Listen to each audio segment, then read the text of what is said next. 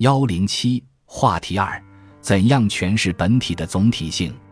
法藏对般若学的理解，比僧肇更重视本体的总体性。他把中国固有哲学的天人合一的思维模式，同印度的讲究超越的哲学思维模式结合在一起，实现了佛教般若学的中国化，创立了法界缘起说。法藏认为，每种事物只存在于全部事物所构成的整体之中。不可能单独存在，因而才没有自信。处在整体普遍联系中的任何事物，皆由因缘构成，呈现为虚幻的实相。就具体事物自身来说，没有本质的规定性可言，但它存在于整体的普遍联系之中。世界万物作为客体，又同主体相联系。尘是心源，心为尘因，因缘和合，幻象方生。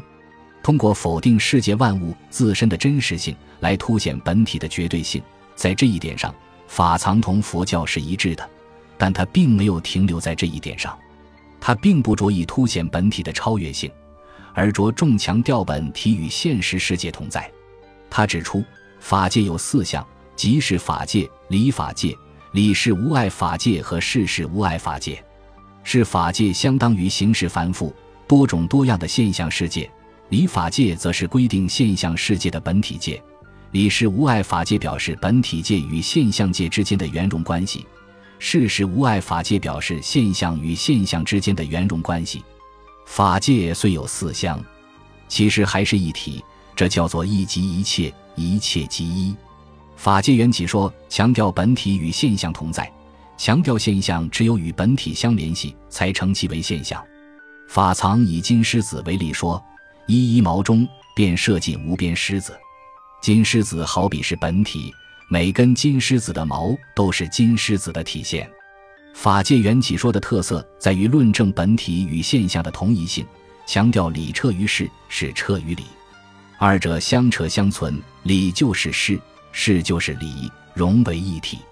在这里，法藏已经成功的把佛教的超越本体论改造为本根本体论，他的哲学思路。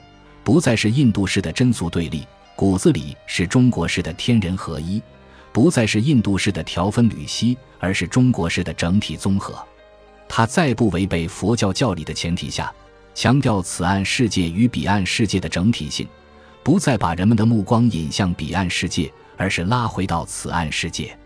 按照法藏的法界缘起说，诸佛与众生的关系不再是对立的关系，而是同在的关系。诸佛不在虚幻的彼岸世界，就在此岸世界之中，就在众生之中。诸佛与众生交彻，净土与秽土融融，彼岸世界与此岸世界相即相入，生死即涅槃，烦恼即菩提。法藏已把印度式的出世的佛教改造为中国式的入世的佛教，开启了中国特有的人生佛教或人间佛教的发展方向。